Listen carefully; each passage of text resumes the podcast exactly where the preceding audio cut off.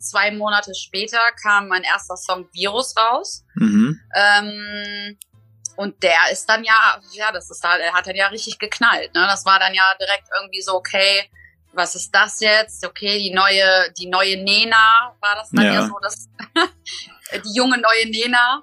Und ähm, bei Aber mir haben ja immer die Alben so krass geknallt. Bei mir waren die Singles auch immer so, okay, cool, cool. Aber die Alben waren ja bei mir immer so die, die wirklich so richtig gescheppert haben, ne?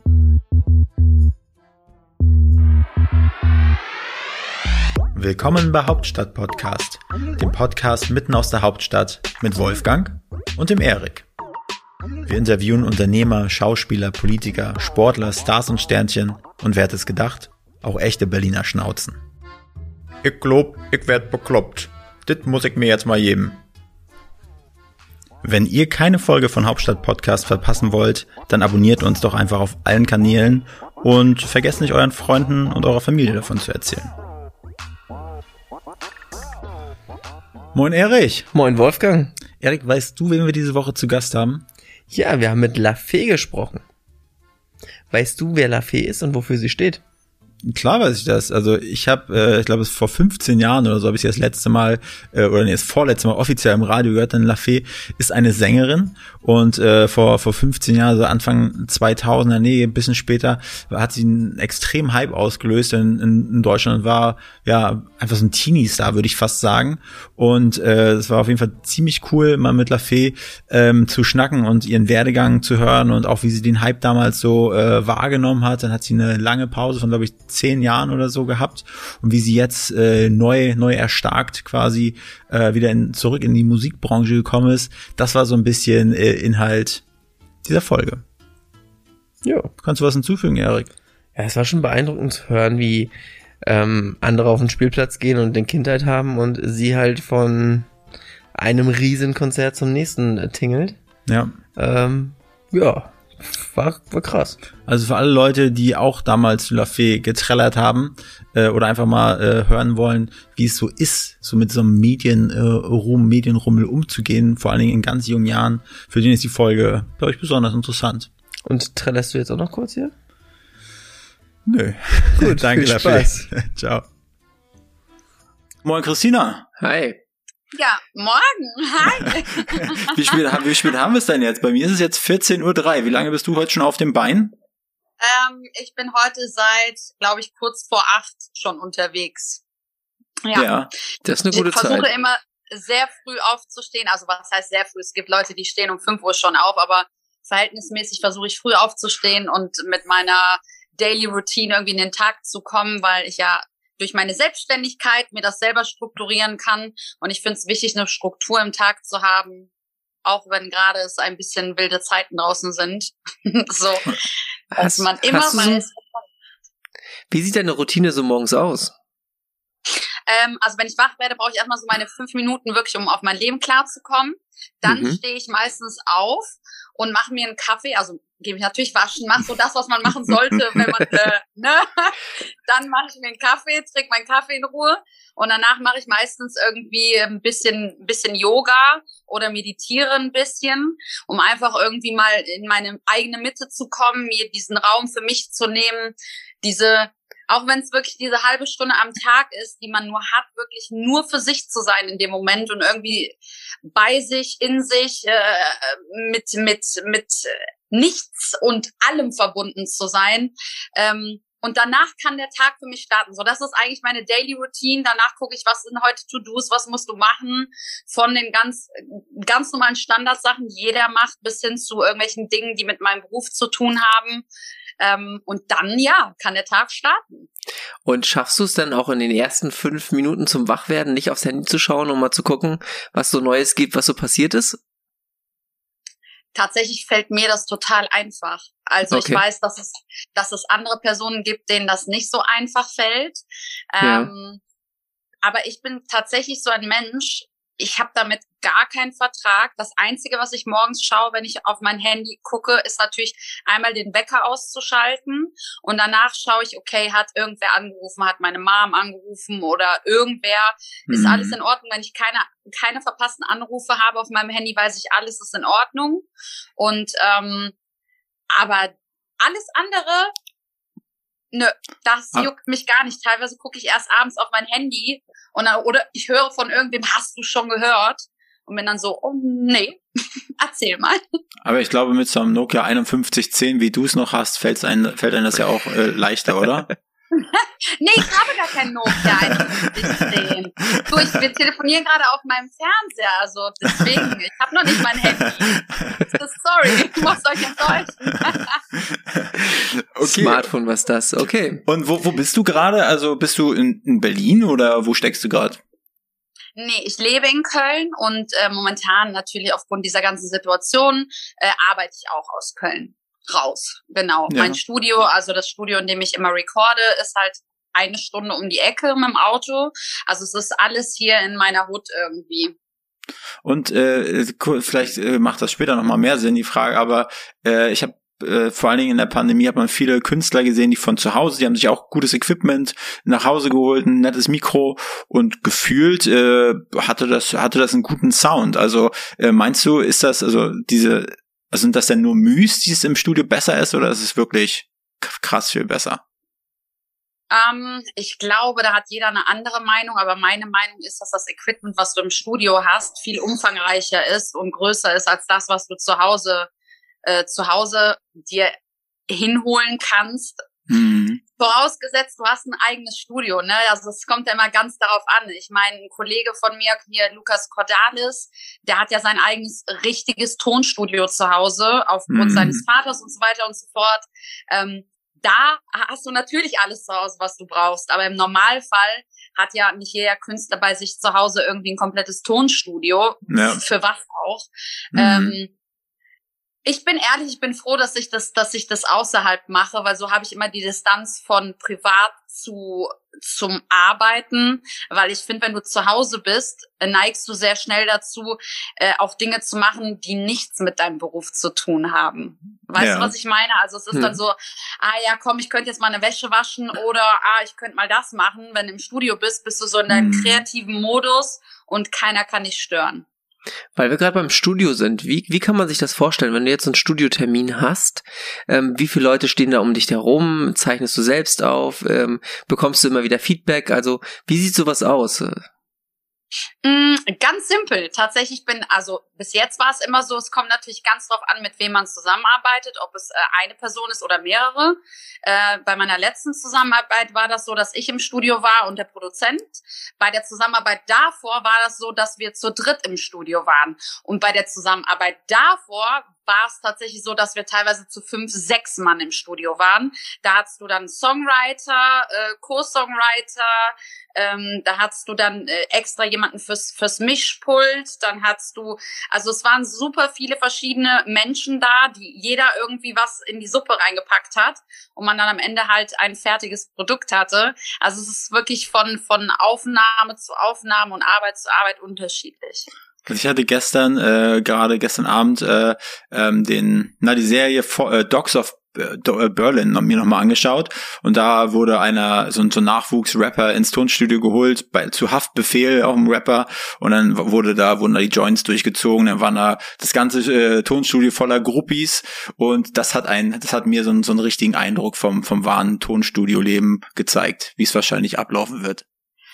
Ja, da hast du genau das, also da hast du genau das Richtige getroffen. Ich heiße auch eigentlich nicht Christina, sondern Snoop Dogg. Ja. Also ähm, bei mir gibt's auch nur Sex, Drugs, Rock'n'Roll. Also da bist du bei mir an der richtigen. Ja. Nein. Also klar, es gibt wahrscheinlich genau die Kandidaten, bei denen das so ist, Hm. die auch so arbeiten und auch so produzieren und ähm, sich erstmal zur Entspannung dann einen Joint rauchen. Aber äh, ganz ehrlich, das ist nicht meins. Also das Aber ist die- überhaupt nicht meins. Bei dir wird erstmal eine Runde Yoga gemacht anstelle von Joint. Das finde Nee, ich nee, gut. bei mir wird Kaffee getrunken und viel Tee getrunken. Ja. Also bei mir ist es echt sehr spießig. Aber ich habe ja schon mal so so ganz geschickt, äh, aber ich habe ja den Namen Berlin nochmal in, in der, in der Netflix-Serie äh, wieder gesagt. Wir sind ja im Hauptstadt-Podcast und uns würde erstmal interessieren, ähm, warst ja bestimmt schon mal in Berlin, bist mal eins öfters vielleicht in Berlin. Was hat dir die Male, wo du in Berlin warst, gut an Berlin gefallen? Und was hat dich extrem angekotzt? Also ich kann dir tatsächlich nicht sagen, was mich angekotzt hat, weil da war bis jetzt tatsächlich noch nicht irgendwas, was mich angekotzt hat. Glaube ich zumindest. Warte, lass mich ganz kurz einen Moment überlegen. Gib mir eine Sekunde, warte. Mhm. Doch, ich kann dir genau eine Sache sagen. Ich fange erstmal mit dem Negativen an und dann gehe ich zum Positiven. Weil es gibt tatsächlich nur eine Sache, die mich an Berlin gestört hat, ist, ich mag teilweise die Berliner Schnauze nicht. Mhm. Ähm, es, die Berliner Schnauze ist halt anders als, als die Kölsche Schnauze. In, in Köln sind wir hier alle so, wir sind alle so, so easy, locker, lässig. Ähm, hier kannst du alleine in irgendeine Bar gehen als, als Mann, Frau. Du bleibst tatsächlich nie alleine. Du lernst immer Leute kennen, mit denen du quatschst, mit denen du irgendwie auf den Kölsch anstoßen kannst. Es ist immer super gesellig.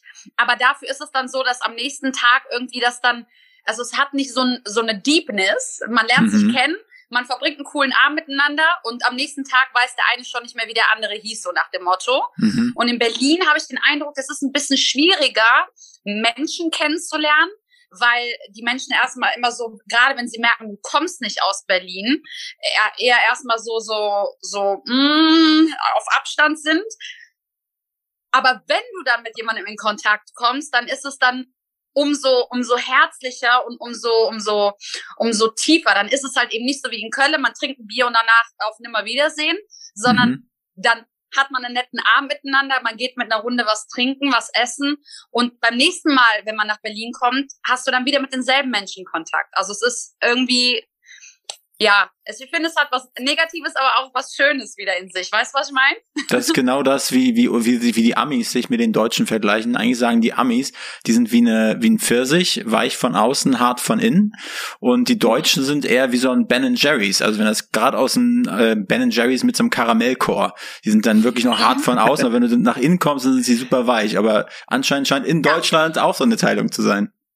Ja, ich glaube in Berlin tatsächlich. Also ich glaube, da ist auch nochmal Stadt für Stadt anders. Aber Berlin an sich, anyway, finde ich wirklich mega. Also was ich mega finde an Berlin ist, egal welche Tages-Nachtszeit du irgendwas brauchst, in Berlin kannst du um äh, 4 Uhr morgens ins schwarze Café frühstücken gehen. Ich denke, das wird euch auch ein Begriff sein. Ja, Kantstraße. Ne, da kannst du easy, lässig irgendwie ein Frühstück zu dir nehmen und es ist du findest in Berlin alles. Ich finde, Berlin bietet so unglaublich viel, ist so kreativ, es ist für jeden was dabei. Jedes Viertel hat so seins. Das eine ist was schicker, das andere ist mehr hippie, das andere alternativ. Das also, ich mag das. Ich mag, dass mhm. alles Multikulti und durcheinander gewürfelt ist. Ich finde das total schön.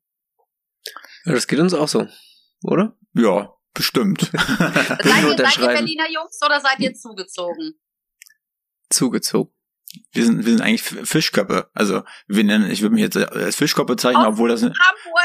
Naja, nicht ganz, aber so eine Stunde von Hamburg entfernt. Wir sind aus MacPom, aus der Nähe von Schwerin und eigentlich fährt man von Schwerin aus eine halbe Stunde an die Ostsee mhm. und wiederum von Schwerin in unser kleines äh, Skacknest äh, wieder eine halbe Stunde. Also eigentlich schon wieder nicht Fischkopf, eher so. Ja, Fischkopf nicht, aber für, für die meisten aus dem Süden wird es doch passen. Ja, das passt schon. Okay. Ja, aber cool, ey, Ostsee ist doch auch schön. Ich war tatsächlich Klar. noch nie da. Ui. Ich war bis zu meinem ja. 20. Lebensjahr auch noch nie da. Also äh, dann hat es bei mir auch erst angefangen. Meine Eltern haben mich nie dahin geschleppt. Tja. Ja. Mit dem Fahrrad ja, kommst du nicht so weit. Man, muss man dankbar sein, wenn man Eltern ah. hat, die einen dahin schleppen. Ja, aber du kommst aus dem Rheinland, ne? Aus Sie Siegburg oder wie hieß das? Nee, aus Aachen, aus der Nähe von Aachen. Denn dann habe ich, äh, dann hat mir Wikipedia, der kleine Wikipedia-Engel, hat mir was Falsches vermittelt. Ja, nee, aus der Nähe von Aachen komme ich. Okay, gut. Ja. Das war schon mal das erste Fettnäpfchen, das ich gegriffen habe. Das ist weit weg. Aachen. Ach, easy, wenn es nur das ist. ja, wie, wie war denn das so für dich? Kannst du ja mal ein bisschen vom, vom, vom Urschlein äh, anfangen. Wie bist du zu äh, Lafay geworden? Ähm, ja, kannst du mal ganz kurz so ein bisschen deine, deine Kindheit aus Aachen. Wie bist du dazu gekommen?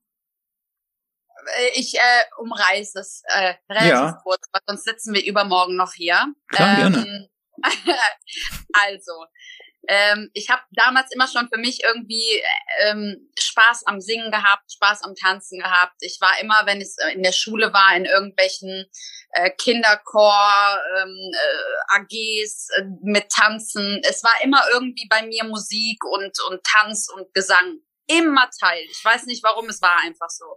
Schon bei Mama zu Hause früher, es war immer um mich herum. Ich habe mir nie Gedanken gemacht. Irgendwann kam der Tag, wo es dann, wo es dann soweit war, dass ich beim ähm, beim Deutschen Roten Kreuz war das, einen Auftritt hatte als Britney Spears äh, okay. mit One More Time und stand da alleine als äh, Solo-Künstlerin auf der Bühne und habe die Britney Spears gemacht. Ne? Natürlich alles Vollplayback. Aber es hat mir so Spaß gemacht, dass ich irgendwie an diesem Traum so dran geblieben bin, auf der Bühne stehen zu wollen. Und dieser Moment ist mir halt im Gedächtnis damals geblieben. Es war irgendwie immer dann für mich so, okay, ich will irgendwann mal auf der Bühne stehen, ich will irgendwann mal auf der Bühne stehen, wie man halt als Kind ist. Wie, wie alt halt, glaubst du, warst du da? Da war ich tatsächlich zwölf. Okay. Aber du bist ja, ja auch eigentlich voll im Mini-Playback-Show-Alter, ne? Also, äh, wir, hast du das früher auch geguckt, Mini-Playback-Show? Ja, klar, ich wollte immer zur Mini-Playback-Show, aber meine Eltern haben es mir nie erlaubt. Das, also, ich fand, dass ich wollte immer aus dieser Kugel kommen und dann dieses, oh, hier ist ja eine neue Garderobe. Die, ja. äh, ich, hat, ich fand Mareika Mado so toll und ich wollte immer aus diesem Glitzerding kommen, aber egal. Hat alles nicht so funktioniert. Meine Eltern fanden das nicht so, nicht so toll. Jedenfalls hatte ich diesen Traum halt dann und ähm, habe halt nicht da, davon davon äh, losgelassen und war immer immer am Start, immer Vega, immer Vega, immer weiter gesungen, immer weiter getanzt, immer mehr Auftritte gehabt auf Festen, auf dies, auf Geburtstagen, auf hast du nicht gesehen auch wirklich in, in jeder Form. Also wenn ich nicht gesungen habe, dann habe ich Bauchtanz gemacht. Wenn ich nicht Bauchtanz gemacht habe, habe ich Showtanz gemacht. Also es war irgendwie alles vertreten. Aber wie, wie sah das genau aus? Also du hast dir in dem Alter schon Sachen im Internet rausgesucht und wo man auftreten kann oder Flyer oder also wie, wie kommt nee. man dazu, diesen Schritt zu gehen, zu sagen, man möchte überall dabei sein?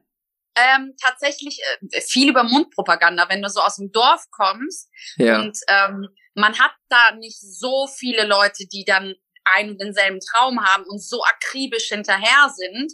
Es ist halt nun mal leider so, ich komme aus einem sehr, sehr kleinen Dorf bei Aachen und ähm, da ist sehr, sehr viel über Mundpropaganda gekommen. Das war sehr viel so, okay, die Christina ähm, ist gerade die, äh, die im Ballett, die auf der Bühne steht, die die Hauptrolle tanzt. Ja, okay, guck mal, wir haben die Aufführung nächstes Jahr im Sommer da in Aachen am Tanzbrunnen. Guck doch mal, dass wir da das Stück dann mit dir. Also es war sehr viel über über Reden. Ja. Und ähm, ich war viel, was das angeht, viel zu unbewandert, um irgendwie Flyer bewerben, lesen. Früher war ja auch noch nicht Social Media so weit, dass du, da hattest du StudiVZ so. Und das war auch noch nicht mein Alter, ne? Ja. MV-Spion ähm, gab's bei uns. Was gab es? MV-Spion, das steht für Mecklenburg-Vorpommern-Spion, aber irgendwie so ein Abklatsch von StudiVZ. Also ah, ja, egal, egal. Okay, okay, anyway. Ähm, genau, und irgendwann war es dann halt so, dass ich halt ein, einen TV-Aufruf gesehen habe im, im, bei Super RTL irgendwie, ja, bewerbt euch hier äh, äh Art Mini Playback Show.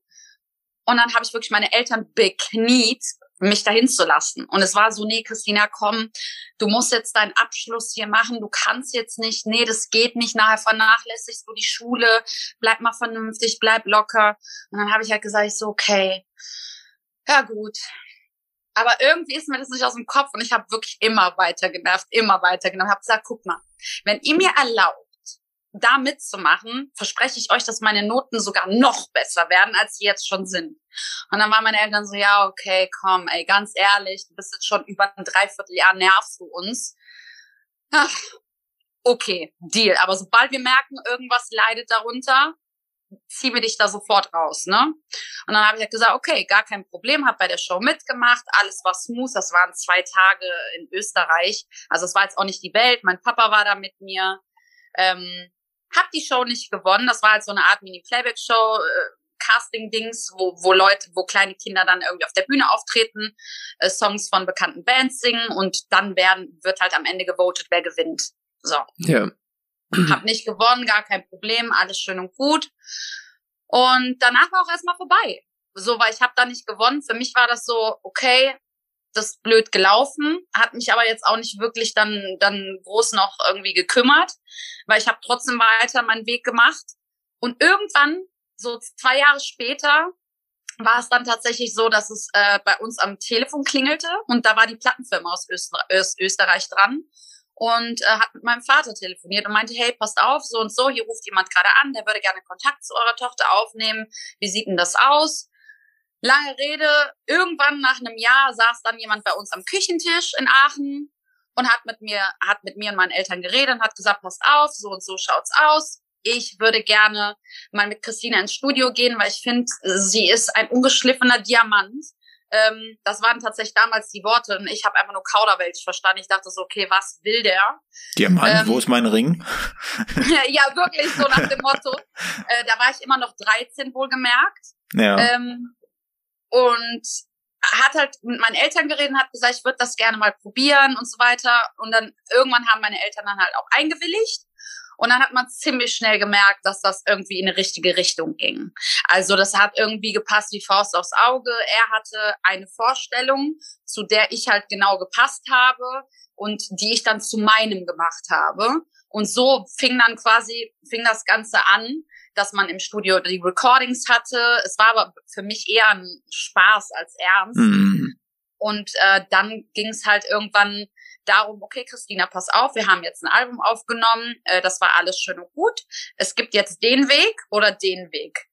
So, eins von beiden kann passieren. Ich war immer noch auf meiner Schule, ganz normal zur Schule gegangen, parallel immer diese Recordings gehabt nach der Schule oder halt in den Ferien. Ja, und dann war es so, der erste Bravo-Artikel erschienen und dann ging das ja wirklich so gefühlt über Nacht so.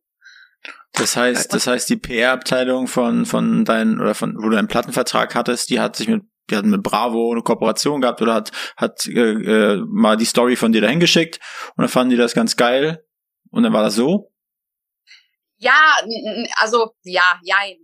Also es war tatsächlich so, früher gab es in der Bravo eine Newcomer-Seite immer, wo ja. die neuesten, die neuesten Newcomer vorgestellt wurden. Und der Artikel, den ich hatte, der war so. Also es war keine Kooperation in dem Sinne, ja, wir machen das jetzt, weil wir dich so super finden, sondern es war so, ja, schick mal her, okay, stellen wir vor, ist interessant. Okay. Aber dann war es ein Selbstläufer irgendwann. Es mhm. war halt so, es die Leute wurden neugierig, ähm, die Leute haben sich dann auf einmal interessiert und haben nachgefragt und dann ging das wirklich so über Nacht durch die Decke. Hast du die Bravo noch? Tatsächlich habe ich die Bravo sogar noch, ja. Gut. Und 13, 14 warst du dann, als, als das auf, mit dem Aufzeichnen anfing, hast du vorhin gesagt? Und da warst dann, du da zwölf, ja. Oh, wow.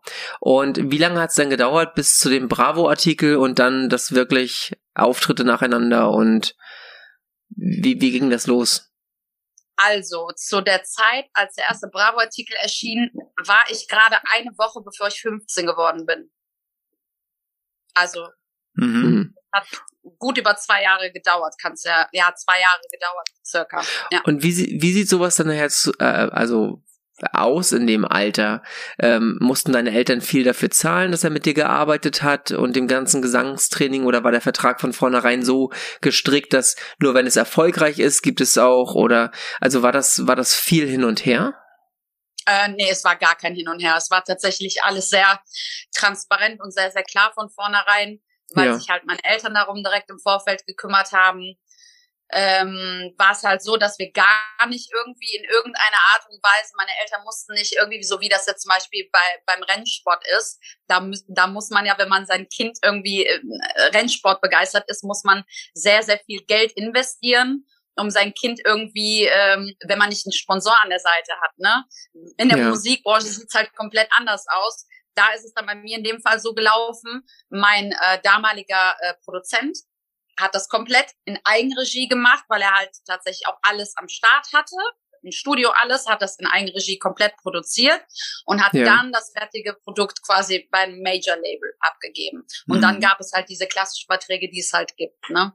Das klingt gut. Und dann deine erste Single, wann kam die dann äh, raus oder wann ist die sozusagen eingeschlagen? Äh, ja, die erste Single, ja gut, der erste Bravo-Artikel erschien. Ich glaube, zwei Monate später kam mein erster Song Virus raus. Mhm. Ähm, und der ist dann ja, ja, das ist halt, er hat dann ja richtig geknallt. Ne? Das war dann ja direkt irgendwie so, okay, was ist das jetzt? Okay, die neue, die neue Nena war das dann ja, ja so, das die junge neue Nena. Und ähm, bei Aber mir stimmt. haben ja immer die Alben so krass geknallt. Bei mir waren die Singles auch immer so, okay, cool, cool. Aber die Alben waren ja bei mir immer so die, die wirklich so richtig gescheppert haben, ne? Also ich kann mich da gar nicht mehr so richtig dran erinnern. So, ich habe damals so Maxi-CDs von den Backstreet Boys oder so gekauft und da war immer ein Song drauf, ne, auf so einer Maxi und dann vielleicht noch mal so ein bisschen eine abgemischte Variante mit ein bisschen, also ein, zwei Varianten. War, war das bei dir auch so oder dass dann so Maxi-CDs davon rausgekommen sind und dann ein Album? Ja, ein Album ist ja, das, das ist ja eine, eine Sammlung von, von allen Songs. Richtig, richtig. Also es war damals tatsächlich so, dass die Singles einzeln veröffentlicht wurden, weil da war das ja noch zu der Zeit so, mhm. ähm, dass Platten verkauft wurden, was mhm. ja heute leider nicht mehr so der Fall ist, weil die Leute über diese ganzen Streaming-Plattformen eher ihre Musik beziehen, äh, was natürlich auch den kompletten Markt einfach verändert hat für uns alle. Und ähm, Genau, damals war es aber so, dass die Singles noch tatsächlich einzeln ausgekoppelt wurden und dann immer noch mal ein Album. Genau. Wie würdest du denn die, die, die La Fee von damals äh, so, so beschreiben? Ich meine, da ist ja jetzt fast, ja, 15 Jahre, 16 Jahre liegen ja dazwischen. Wie, wie warst du damals? Hm, ich würde sagen, damals war ich sehr unbefangen, sehr naiv, so wie man ist als Kind. Ich war ja ein, ein mhm. also eine heranwachsende junge junge Dame, die in, die in diese Branche rein ist, unwissend. Und ähm, dementsprechend würde ich sagen, ich bin sehr naiv in dieses ganze, in dieses ganze Tobabo gestartet. Ähm, was aber vielleicht auch schön war zu dem Zeitpunkt, weil so konnte ich das wirklich auch in dem Moment umsetzen, weil ich mir nicht zu viel Gedanken gemacht habe um das, was passiert. Und wie, wie sah das aus? Ich meine, du bist ja dann weiterhin zur Schule gegangen, noch, noch eine Weile. Ähm, mhm. Ich meine, bei den Klassenkameraden oder an der ganzen Schule, wenn man, wenn man das Gefühl hat, du bist in der Bravo und jeder kennt dich und du gehst, du sitzt aber noch ganz normal neben denen, äh, mhm. war es äh, wahrscheinlich für alle ein komisches Gefühl, oder? Ähm, um ehrlich zu sein, äh, ja. Also tatsächlich meine Klasse hat da super drauf reagiert. Aber dadurch, dass ich halt auf nicht so einer tollen Schule war damals ähm, und äh, ja, ja, ich glaube, ich belasse das dabei. Ich war nicht auf so einer tollen Schule. Ähm, war, war die Schule an sich nicht so begeistert davon. Ich kann echt froh sein, dass ich damals ähm, die ganzen Klassenlehrer und Direktoren hinter mir stehen hatte, die wirklich ja. auch dieses Potenzial gesehen haben, was alle anderen gesehen haben und ähm, mich so unterstützt haben, dass ich dann damals auch aus, aus der Schule raus konnte. Und ich bin dann ja quasi aus der Schule raus, habe in dieser Zeit, wo ich eigentlich schulpflichtig war, Privatunterricht gehabt und bin dann zur Abschlussprüfung wieder in die Schule, habe da meine Abschlussprüfung geschrieben. Dann war ich auch froh, als der ganze Mist vorbei war. Das glaube ich. Und war das denn so, ich sag mal, als da dieser, dieser extrem große Hype war, ich kenne das auch, ne, wenn ich dann irgendwie wohin gefahren bin, hat mein erstes Auto, glaube ich schon, dann hast du da im, im Radio getrellert, heul doch! Und ich habe dann, äh, ja, hatte ich geheult? Ich glaube nicht. Ist vielleicht eine Fliege ins, ins Auge geflogen vom Fahrtwind. Aber ähm, hast du dich dann, also auf diesem Peak von deiner damaligen Karriere, konntest du dich da frei in der Stadt bewegen oder ist das dann auch schon so mit Bodyguards gewesen oder sowas? Also zum Peak der Karriere war das tatsächlich so, dass das nicht ging. Aber ich habe das auch nicht gemacht. Also ähm, äh, weil ich gar nicht die Zeit hatte. Zum damaligen Zeitpunkt war es ja tatsächlich so, als das bei mir so gestartet ist, dadurch, dass das so schnell ging und so massiv war. Ich war ja nur unterwegs. Ich war mhm. wirklich teilweise, wenn ich hier war in Deutschland, dann war ich ja wirklich dann immer nur bei meiner Familie in Aachen. Mhm. Und, und da habe ich dann nichts gemacht. Da war ich dann bei meiner Familie einfach Christina ja. und habe die Zeit genossen, bei Mama zu sein. Mhm. Ähm, und ansonsten, wenn ich unterwegs war, dann war ich eh mit meinen, mit meinen Leuten umgeben. Ähm, und da hatte ich dann nicht die Zeit. Wenn du von einem Interview, wenn du, wenn du in so einem Promo Wochenende steckst oder in einer Promowoche, da hast du nicht die Zeit. Das ist ja das, was ich auch heute vielen sage, die, die, die mich fragen, ach, du bist ja so toll gereist und du warst so viel unterwegs. ja. ja, war ich. Stimmt auch, aber das, was ich von den Ländern, in denen ich war, gesehen habe, ist immer ja. nur das Hotel, die Plattenfirmenräume ähm, und der Weg vom Hotel zur Location und zur Location zum Flughafen. Das war's. Aber das macht doch was mit einem, oder? Wenn man, wenn man, wenn man der ganze Tag ist durchstrukturiert, man muss sich in Anführungsstrichen um nichts kümmern, außer dass man einen Schal trägt, dass die Stimme gut geölt ist, dass man auf den Punkt performt. Aber wenn ein, also so stelle ich mir das jetzt vor, vielleicht ne, sage ich da was Falsches, wenn ein irgendwie jegliche Entscheidungen dann so abgenommen werden oder auch das Strukturieren von so einem Tag und man kriegt vielleicht nur das beste Essen und man schläft in den besten Betten, äh, wird man dann, also wir hatten mit ein paar Leuten hier im Podcast äh, gesprochen, die zu ihren Peaks äh, von der Karriere, dass die auch dass auch negative Seiten von der Persönlichkeit hervorgekommen sind. Würdest du das bei dir auszusehen oder warst du, warst du da eher so resistent gegen? Ganz ehrlich, mm, also aufgrund meiner Erfahrungen, die ich da gesammelt habe und aufgrund des Feedbacks, was ich bekommen habe, ja. ist, ist es schon so gewesen, dass ich damals eine Zeit hatte, in der ich schwieriger zu handeln war, aber das war die Zeit, wo ich rebelliert habe. Das war die mhm. Zeit, wo ich wirklich ein Teenager war und einfach keinen Bock hatte. Und äh, ich glaube, das darf man nicht verwechseln mit, ähm, da war ich scheiße per se zu irgendwem, mhm. sondern ich war halt einfach 16 Jahre alt. Ja. Also das ist die Zeit, wo andere auf dem Schulhof irgendwie äh, das erstmal an der Kippe ziehen oder oder sich so austesten, den ersten Freund mhm. haben oder was auch immer, soziale Kontakte zueinander knüpfen und Umgang lernen. Da habe ich schon hochprofessionell gearbeitet und äh, wie du schon sagst, mein Tag, mein Leben, alles war strukturiert und ähm, das einzige, was ich da gemacht habe, was man, was man halt blöd nennen kann oder war schwierig nennen kann, ist, dass ich teilweise, wenn ich dann irgendwie auf die Bühne sollte mit solchen High Heels mit mhm. 16, dann irgendwann gesagt habe, nö, weißt du was? Ich habe heute gar keinen Bock auf High Heels, ich zieh meine Chucks an. Und es dann hieß, du Christina, ganz ehrlich, nee, du musst bitte die hohen Schuhe anziehen, weil das passt besser. Es sieht schöner aus auf der Bühne. Und ich so, okay, mag sein, aber ich möchte lieber in Chucks gehen. Also das war dann ja. die Kommunikation, worum okay. es ging. Das waren die Themen. Genau. Und mit 15, 16 warst du dann schon alleine unterwegs oder welche Rolle haben deine Eltern da zu dem Zeitpunkt gespielt? Ähm, zum Anfang waren meine, meine Eltern immer, irgendwer war dabei, entweder mein Bruder, meine Mutter oder mein Vater. Äh, haben sie immer abgewechselt, so wie jeder konnte. Ja. Und das war auch echt gut, aber irgendwann habe ich gemerkt, mir tut das nicht mehr gut.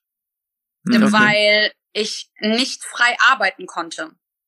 Und mir wurde das sehr schnell bewusst, dass, dass mich das hemmt. Also ich konnte, ich war damals noch so beschämt irgendwie für mich, weil ich ja auch 16 war und noch irgendwie im heranwachsenden Jugendlichen, oh, ich bin cool Alter oder was auch immer Alter. Ja. Und da, da war ich eher so, mich hat das, mich hat das so ja, wenn man, wenn ich wusste, mein Vater sitzt da, war ich so direkt komplett anders. Ich war direkt die kleine Christina und, und konnte nicht mehr so das machen, was, was ich gefühlt habe. Mhm. Und wenn mhm. mein Papa nicht dabei war, war ich direkt komplett anders. Ich war viel gelassener und, und viel entspannter. Und das habe ich sehr schnell gemerkt. Und da habe ich dann auch ganz, ganz schnell die Reißleine gezogen und habe gesagt, okay, Leute, ich liebe euch, aber wir müssen irgendwie eine Lösung finden. Und dann war tatsächlich irgendwann nur noch mein Bruder dabei, weil bei dem war das irgendwie Bruder-Schwester-Verhältnis ist viel entspannter, man, man schämt sich nicht, man hat keine Hemmungen. Und dann äh, war mein Bruder den Tag dabei. Ich kann mir vorstellen, dass sein Vater sehr glücklich war, als er das so gehört bekommen hat. man kann es persönlich nehmen, man kann aber auch sagen, hey, weißt du was, die ist gerade 16, kann ich verstehen, die hat keinen Bock. Okay. Aber dazu, dazu gehört einiges, das nicht persönlich zu nehmen. Also da so drüber zu stehen, denke ich. Das ist nicht leicht. Absolut. Also ich glaube, das kann ich selber noch nicht beurteilen, weil ich kein Kind habe, aber ich war immer sehr sensibel und ich habe mhm. immer versucht, es irgendwie allen recht zu machen. Gerade in meiner Familie ja. habe ich sehr, sehr darauf bedacht, war ich, dass, dass jeder glücklich ist und dass ich niemanden verletze oder zu nahe trete.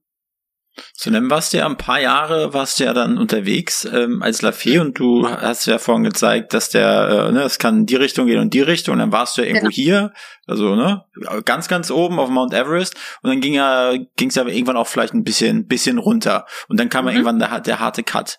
Kannst ja. du mal ganz kurz den, den Weg umreißen, wie es dann zu dem Cut gekommen ist? Das kann ich sogar ganz schnell und kurz machen. Zu dem Cut kam es einfach, weil ich nicht mehr konnte. Okay. Ähm, weil ich für mich gemerkt habe, ich, ich bin ausgebrannt. Ich war einfach, ich war einfach so akkulär. Ich konnte nicht mehr. Ich wusste nicht mehr, wer bin ich, wo will ich hin, was habe ich gemacht. Ich hatte nicht die Zeit, äh, mich, mich, ähm, mich zu finden in der mhm. Zeit, weil in der Zeit, wo andere erwachsen werden, soziale Kontakte, äh, ähm, erste Erfahrungen sammeln äh, im, im, im, im Leben, beruflich, äh, sch schulisch sich weiterbilden, war ich komplett nur am Arbeiten. Mhm. Und ähm, jedes Positive bringt was Negatives mit sich. Und bei mir war es dann halt genau das, was negativ war, dass ich für mich gemerkt habe, okay, ich kann nicht mehr. Ich hatte zwar alles, was ich wollte, aber war richtig unglücklich. Und das war dann der Punkt, wo ich für mich selber gemerkt habe, okay, ich, ich mag nicht mehr. Und ich glaube, das hat man dann auch gemerkt ähm, in meinem, in meinem, in meiner Performance und in meinem äh, auf der Bühne stehen und da sein. Und ähm, ja, kurze Zeit später habe ich ja die Reißleine gezogen, weil, wie gesagt, ich ja auch gemerkt habe, okay, die Menschen spüren das. War das denn zu dem Zeitpunkt, oder wolltest du, Erik? Ja, genau. Also, wenn du, wenn du so eine Entscheidung triffst, ist es ja klar in dem Alter, sagt man einfach, oder mehr oder weniger einfach, ich möchte nicht mehr, aber rundrum verdienen ja viele Leute mit. Und mhm. ich kann mir vorstellen, dass da viele Leute nicht so glücklich waren, dass du sagst, ich brauche jetzt erstmal eine Pause. Wie, wie, wie kann man sich sowas vorstellen? Also, wie lange war der Prozess von dir aus zu sagen, ich, ich würde ganz gerne irgendwie ruhiger treten oder wirklich aufhören, bis hin zu, jetzt ist wirklich Schluss? Kündigungsfrist vertraglich, ja? Äh, das war tatsächlich super easy, äh, weil ich habe einfach den Vertrag auslaufen lassen und als ich das neue Angebot bekommen habe, habe ich gesagt, ich möchte es nicht. Mhm. Okay. Ähm, also das war easy tatsächlich, das war das war nach dem nach dem damaligen Album war das ähm, war das quasi mein, mein, mein Limit erfüllt damit. Und äh, da habe ich dann schon gesagt, okay, ich möchte keine Option mehr ziehen für irgendwas anderes. Ich möchte gerne, dass das erstmal hier aufhört. Ja. Um auch zu gucken, ob ich mit euch weitermachen will. Ähm, weil damals war ich dann schon für mich auch so weit, dass ich wusste, okay, wie läuft das ab? Wie macht man sowas? Mhm, Wäre es vielleicht klug, zu einer anderen Plattenfirma zu gehen oder oder. Ja. Ähm, aber für mich selber war das, war das, war das irgendwann, also es war sehr, sehr schnell für mich klar, dass ich das so nicht kann. Und natürlich um mich herum fanden das einige richtig kacke, wirklich. Mhm. Und ähm, dementsprechend haben sie sich dann auch mir gegenüber verhalten. Aber dadurch, dass ich einen Background habe, der so stark ist, nämlich meine ganze Familie, war mir das so egal, weil vertraglich war ich fein mit allen. Ja. Und es war einfach nur mein inneres Gefühl, mein Leben. Ähm, und ich hatte alle, die mir was wert waren, hinter mir stehen und alles andere war mir total egal. Deswegen, mich hat das wirklich das nicht gejuckt, ob dann der das blöd fand oder der das blöd fand, weil am Ende des Tages guckt jeder nach sich selber und das habe ich dann in dem Moment auch getan. Ja, das in den Vordergrund zu rücken ist aber auch eine gewisse Stärke zu sagen, ähm, ich, ich höre da jetzt auf mich selbst und sag wirklich, wir machen jetzt hier Feierabend. Ja, wenn du auf dem Zahnfleisch irgendwann läufst, ne, dann ja. glaube ich wahrscheinlich einfach Selbstschutz dann in gewisser Art und Weise. Du, wenn du alles hast und irgendwann da stehst und sagst, okay, ich habe alles. Aber weißt du was? Eigentlich würde ich gerade ganz gerne meinen Wagen nehmen und gegen die Wand fahren. Das ist dann so der Moment, wo du dich, wo du dich selber fragst, so, okay, es gibt draußen Millionen Menschen, die würden wahrscheinlich gerade das tauschen und, und dein Leben für dich leben wollen, aber keiner weiß, wie es in einem aussieht. Mhm. Und das war für mich so ein Schlüsselmoment in meinem Leben, wo ich dachte, nee, ganz ehrlich, ich habe alles und sitze gerade in meinem Auto mit 18 Jahren, den ich bar bezahlt habe. So richtig absurd einfach. Ich habe keine Sorgen, ich habe keine Ängste, ich bin geküsst vom Glück. Und ich war tot unglücklich, tot unglücklich. Hm. Da bringt nichts, da bringt nichts, da, da ja. bringt dein ganzes Materielles, du weißt, du hast keine Sorgen, du weißt das, du weißt dies, das ist alles egal, weil es nichts wert ist. Hm. Und wie lange hast du dann wirklich nichts gemacht? Also wie lange hast du dann die, die, die Pause genutzt? Ich glaube tatsächlich, dass ich dann über anderthalb Jahre gar nichts gemacht habe. Hm. Ich war dann tatsächlich viel im Ausland, ähm, weil mein damaliger Freund in den Staaten äh, studiert hat und ich bin dann tatsächlich zu ihm runter, weil da war ich anonym und war Christina. Hm. Und habe einfach gelebt und bin gereist, war im Disneyland, habe irgendwie so die Dinge gemacht, die ich, die ich, die ich nachholen wollte. Party gemacht in Clubs. Äh, es, es, ne, es, ich habe einfach das nachgeholt, was mir alles so alles so verwehrt geblieben ist durch durch die Arbeit, die ich halt hatte ähm, und die Pflichten, die ich zu erfüllen hatte. Und nach über anderthalb Jahren war dann für mich so der Moment, okay, du merkst, in dir kribbelt's dann irgendwann und dann war so, ach, ich will irgendwie wieder zurück. Ja. Mhm. Ja.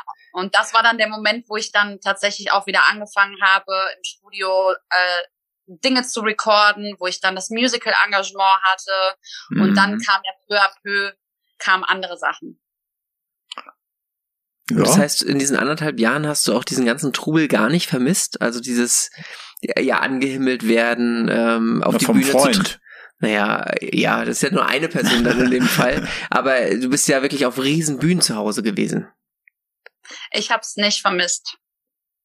Ich habe es okay. nicht vermisst. Ich habe die Zeit genossen, einfach leben zu können und atmen zu können und ähm, also sich keine Gedanken machen zu müssen über morgen, was passiert, wo muss ich hin, wo, wo war ich eben noch so mhm. ungefähr. Das, ja. das hat schon, das hat schon der Seele gut getan. Aber hast du in diesen ganzen, ich sag jetzt mal von 18 bis jetzt bist du 30, 31, ne? Genau, 31 jetzt. Ein, 31. Ähm, hast du in den ganzen Jahren auch einen ähm, so normalen Job irgendwie machen müssen oder hast du dich immer mit sozusagen mit deiner Stimme, mit deiner, mit deiner also Bekanntheit sozusagen irgendwie äh, ja war, war, war das die ganzen zehn Jahre auch dein Kapital oder die ganzen zwölf, dreizehn Jahre? Gott sei Dank bin ich damals zu einer Zeit bekannt geworden, wo man noch Platten verkaufen konnte, wie schon eben erwähnt. Und ja. darüber bin ich sehr, sehr dankbar, weil das hat mir halt damals viel ermöglicht. Ja. Und ich habe Eltern gehabt und ein Umfeld gehabt, die auch sehr akribisch sich darum gekümmert haben und geschaut haben, dass ich nicht mit 15 Jahren hier some money und dann ist es irgendwann Tschüssikowski, sondern ähm, meine Eltern haben damals mein Geld für mich angelegt und ich habe ein Taschengeld bekommen. Und ich fand das damals richtig mies. Wirklich, ich fand's ganz mies. Das war ein Wow. Das glaube ich. Nicht, wie, oft wir, wie oft wir diskutiert haben und ich gesagt habe, das ist doch mein Geld. Aber am Ende bin ich dankbar, weil so konnte ich halt in meine Zukunft investieren ja. und, und ähm, mein Kapital äh, für sich arbeiten lassen. Und davon zehre ich heute und natürlich von, von, von den Aufträgen noch, die ja. ich in der Zwischenzeit hatte. Mhm. Das ist doch geil. Find ja.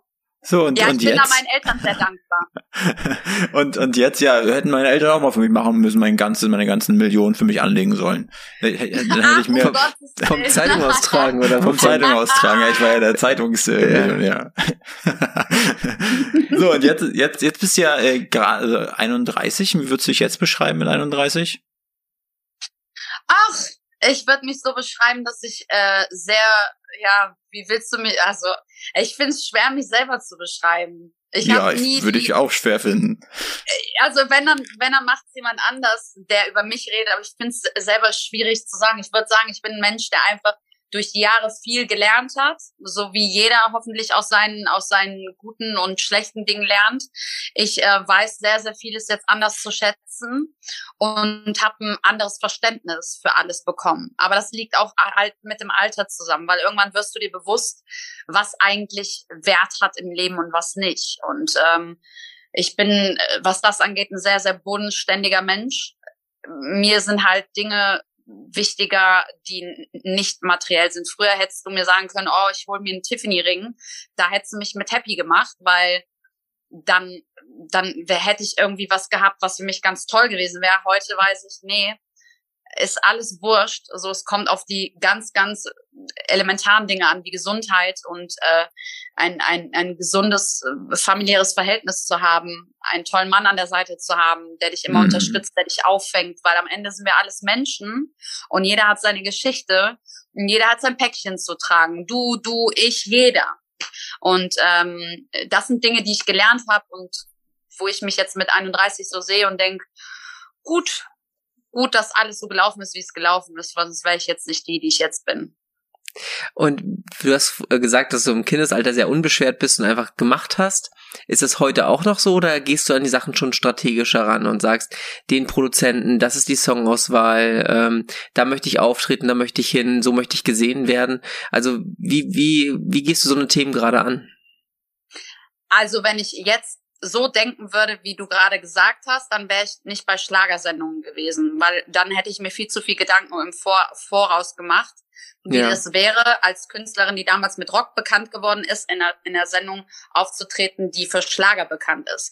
Ähm, ich versuche mich leiten zu lassen und einfach zu machen, weil am Ende des Tages ähm, geht es darum, Musik zu machen und seine Leidenschaft äh, für mich auszuüben und das habe ich in dem Fall getan.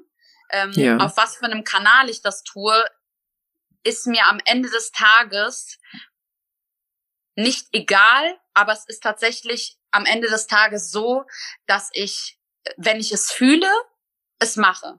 Und wenn ich es nicht fühle, mache ich es nicht. Ja. Egal, was dahinter oder davor steht. Und du hast ja vorhin schon gesagt, dass es ähm, früher diese großen Bühnen gab und um heute noch aufzutreten, braucht es diese Schlagersendungen in Anführungsstrichen. Und ähm, wenn es damals schon Instagram gegeben hätte, hättest du wahrscheinlich heute 10, 20, 30 Millionen Follower. Die äh, gab es ja nicht. Was sind denn heute für dich jetzt die wichtigsten Kanäle, wo du sagst, da versuchst du viel, also viel bewusst oder auch unbewusst mehr Content zu produzieren oder rein zu grätschen? Also wie, wie stellst du dich da auf? Also ich finde natürlich ist das A und O aktuell natürlich total Instagram, aber fast schon viel mehr TikTok. Hm. Ja. Äh, ich finde die aktuelle Plattform irgendwie, um auch mit den Menschen in Kontakt zu treten und irgendwie up to date zu sein, ist echt so, ähm, ja, Insta und TikTok. Facebook ist schon wieder ein bisschen veraltet, würde ich sagen, aber auch immer noch wichtig. Ja. Ähm, aber ich finde schon, dass, also es hat alles seinen Vor- und Nachteil. Ich bin dankbar, dass es so vom, so Formate wie Instagram und TikTok gibt, weil so kann man, ich finde, es macht Spaß. Ja. Und, und es ist eine andere Art, mit Menschen in Kontakt zu treten. Und das kann ganz frei ich alleine entscheiden. Darüber hat kein anderer irgendwie eine Handhabe. Und das, das mag ich daran. Und ist das für dich trotzdem Arbeit, zu sagen, du befüllst diese Kanäle und hast du da jemanden, mit dem du das zusammen machst, der es sich vorher nochmal anschaut? Oder ist es einfach, du fühlst es gerade und raus damit? Also jeder, der meinen TikTok oder meinen Instagram-Kanal verfolgt, weiß, ich ja. bin wirklich eine Person, so wie ich dir eben gesagt habe, ich mache es, wenn ich es fühle. Wenn mhm. ich es nicht fühle, ich war jetzt zum Beispiel die letzten zwei Tage bei meiner Familie da habe ich nicht gefühlt, was auf Instagram zu posten, weil ich einfach mal die Zeit für mich haben wollte und für meine Nichten und für, für, für meinen Hund. Dann gehe ich auch nicht auf, auf Instagram und mach, mach, mach, ein, mach ein Foto, weil das bin ich ich. Ja. Und das ist nicht authentisch und das fühlt man und das ist einfach so, nee, deswegen, äh, ich bin da sehr, ich mache das gerne alleine und immer wenn ich es fühle. Gibt's denn schon, also na, wahrscheinlich ist es wieder schon eine Frage, aber wie sieht 2022 jetzt aus mit äh, ja, so Auftritten bei dir? Äh, das ist, steht ja wahrscheinlich alles äh, relativ auf wackeligen Beinen. Ähm, aber worauf freust du dich am meisten jetzt? Die nächsten Monate, dass die Veranstaltungen sta äh, stattfinden, ganz klar, aber gibt's da auch, wenn es stattfindet, so, so, so richtig krasse Events? Mm, also tatsächlich, dadurch, dass er Corona ist, wie du gerade schon äh, gesagt hast selber, ist es tatsächlich alles, egal womit es zu tun hat, ist gerade sehr auf wackeligen Beinen. Mhm. Was mich persönlich dazu bewogen hat, auch keine Tour dieses Jahr zu spielen, sondern wenn dann kleine Gigs mhm. äh, gegen Ende des Jahres, so kleine ganz intime, ja fast schon wie Wohnzimmerkonzerte, so mit 50 bis 100 Mann. Mhm. Wenn wenn bis Weihnachten die Situation noch so ist. Und alles weitere verschiebe ich auf das, auf das nächste oder in hoffentlich übernächste Jahr, wenn es dann wieder ein bisschen entspannter ist und wir alle ein bisschen mehr leben können, weil mir ist es auch wichtig, das genießen zu können mit den Menschen. Ja. Das ja. heißt, dein Arbeitsalltag sieht jetzt gerade so aus, du produzierst schon aktuell Musik, du bist ja. im Studio, du produzierst für, für YouTube, für die Instagram-Kanäle, aber auch natürlich für dich persönlich und für deine, für deine Fans. Also das ist schon, und äh, wie, ich habe mir sagen lassen, dass das ja, du hast ja gerade gemeint, glückliche Situation, damals Platten verkauft, das hat da hat der Rubel dann noch gerollt. Wie ist es jetzt mit, wie ist es, äh, kann man das vergleichen? Eine CD verkaufen ist heute wie 100 Downloads oder? Oh, ich finde es ganz, ganz schwer, da einen Vergleich zu finden. Also wenn du als, als Künstler jetzt anfängst, Musik zu machen, um damit richtig Geld zu verdienen, heutzutage musst du richtig viel Platten verkaufen. Und ich finde, das ist unmöglich geworden. Also hm. heutzutage stellt man sich durch Live-Konzerte, Merchandising, ähm, Kooperationen kannst du dich breit aufstellen, aber über CD-Verkäufe brauchen wir reden, wenn, wenn du eine Helene Fischer bist oder wenn du ein äh, J Balvin bist oder was weiß ich. Da sind dann auch sogar die Streamings sind dann okay, ähm, weil damit verdienst du dann schon ausreichend Geld. Aber ansonsten finde ich, ist es heutzutage sehr, sehr schwer geworden, mit Musik mhm. über das Medium CD Geld zu verdienen, weil der Wert einfach gesunken ist. Aber Platten sollen ja jetzt gerade durch die Decke gehen, ne? Seit, seit einiger Zeit. Ich habe auch einen Plattenspieler und äh, ich hatte letztes Mal mit einem Plattenproduzenten, also der wirklich diese Schallplatten äh, presst und so weiter. Und der meinte, zum Glück hat er damals diese Pressstation oder was nicht weggeschmissen und äh, hat jetzt sozusagen seine CD-Pressung da in die Tonne gehauen und meinte, Schallplatten gehen richtig durch die Decke. Ja, ja, ich glaube, die Leute, jetzt aktuell ist es echt so, dass man immer mehr zurückfindet zum Oldschool, zu dem, was, was, was authentisch ist. Und ähm, ich finde das ja super, dass das so ist, dass man auch Schallplatten äh, zu Hause hat. Ich habe tatsächlich auch Schallplatten zu Hause, äh, aber keinen Plattenspieler, weil meiner kaputt gegangen ist. Ja. Und ähm, aber ich genieße das. Allein diese große Hülle zu haben und dann dann die Scheibe rauszuziehen, das ist einfach es hat einfach, aber gut, vielleicht bin ich da auch einfach ein bisschen anders. Es hat einfach so einen krassen Wert, weil das so, weil das so, du hast noch was zum Anfassen. Ja, ne, Anfassen ist immer gut. Ne, es ist nicht, es ist nicht dieser Download, es ist nicht dieses, du machst dein Spotify auf und guckst, ah, welche, welche Hitlist ist denn da und ich, ich finde das, ich finde das einfach, ja, ich finde das schön und ich unterstütze sowas sehr, sehr gerne, auch weil ich selber in der Branche bin. Hast du denn aktuell noch Projekte? Äh, also immer, wir geben ja auch jedem Gast hier äh, immer die die die Chance, unsere unsere Community irgendwie einen Aufruf zu starten. Hey, äh, das sind meine aktuellen Projekte. Da könnte ich Unterstützung gebrauchen. Gibt's da was bei dir gerade? Ähm, du tatsächlich bei den Projekten, bei denen ich gerade dran bin, brauche ich keine Unterstützung. Ja. da bin ich da bin ich selber für gefragt. okay. Ja, Christina, ähm, wir sind jetzt auch schon wieder fast eine Stunde am Schnacken. Und äh, wir haben jeden von unserem Gast äh, fragen wir zum Abschluss noch äh, dieselbe Frage. Und zwar, Erik äh, sitzt heute mal den Sessel warm, wo sonst immer unsere Gäste sitzen. Wen würdest du gerne als nächsten Gast bei uns hören oder sehen? Mm. Na gut, die Frage ist, ob ihr meinen Wunsch erfüllt. Brauchen wir dafür mehr Stühle? Also letztens hat, wurde Putin hier vorgeschlagen, da haben wir abgelehnt, aber sonst äh, sind wir eigentlich für alles offen. Du, ich, ich würde mich total darüber freuen. Ja, warte mal, jetzt muss ich kurz überlegen, wen würde ich danach sitzen haben wollen? Von wem würde ich es gerne hören? Ähm, du, ich würde total gerne ähm, tatsächlich mit Xavier Nadu einen Podcast hören. Ich auch. Einfach, einfach ja. weil ich ihn als Musiker sehr, sehr schätze und als ja. Kollegen äh, weg von allem anderen, was man da so hört. Ich, ne, ich rede bewusst darüber als Musiker. Deswegen, ähm, von ihm würde ich gerne den Podcast mit euch hören. Hast du schon mal persönlichen Kontakt zu ihm gehabt, mit dem Xavier? Ja, ja. Also mhm. damals war ich auf einem Konzert hier in Köln. Und mhm. das war tatsächlich das erste und das letzte Mal dann auch. Mhm. Ähm, weil danach ging das dann mit Corona los und dann war das auch schon alles irgendwie schwierig. Ja, wir, werden ihn, wir werden ihn ganz lieb von dir grüßen. Wenn ihr ihn bei euch habt, ja, braucht ihr nicht genau. machen. Schöne, schöne Ansprache. Das macht, ja, das gibt macht, dem Ganzen ein bisschen Gewicht. Ja, genau. Ansonsten sagt er, komm, nee. Na gut. Ja. viel, vielen lieben Dank, dass du dir die Zeit genommen hast. Ja, vielen äh, Dank. Ähm, ja, nochmal im Urschleim zu wühlen. Und äh, wir wünschen dir auf jeden Fall äh, ganz viel Erfolg, hoffen, dass äh, ja uns ne, die Pandemie langsam mal den Rücken zeigt und dass, äh, ja, dass du äh, mit dem, was du gerne machst, äh, da jetzt wieder richtig durchstartest, live. Ja, easy. Vielen, vielen Dank. Bleibt ihr auch gesund und munter. Ciao. Ciao. Mach's gut. Bleibt gesund. Tschüss. Tschüss. Diese Folge wurde produziert von NextGen Media, deiner Full-Service-Marketing-Agentur aus Berlin.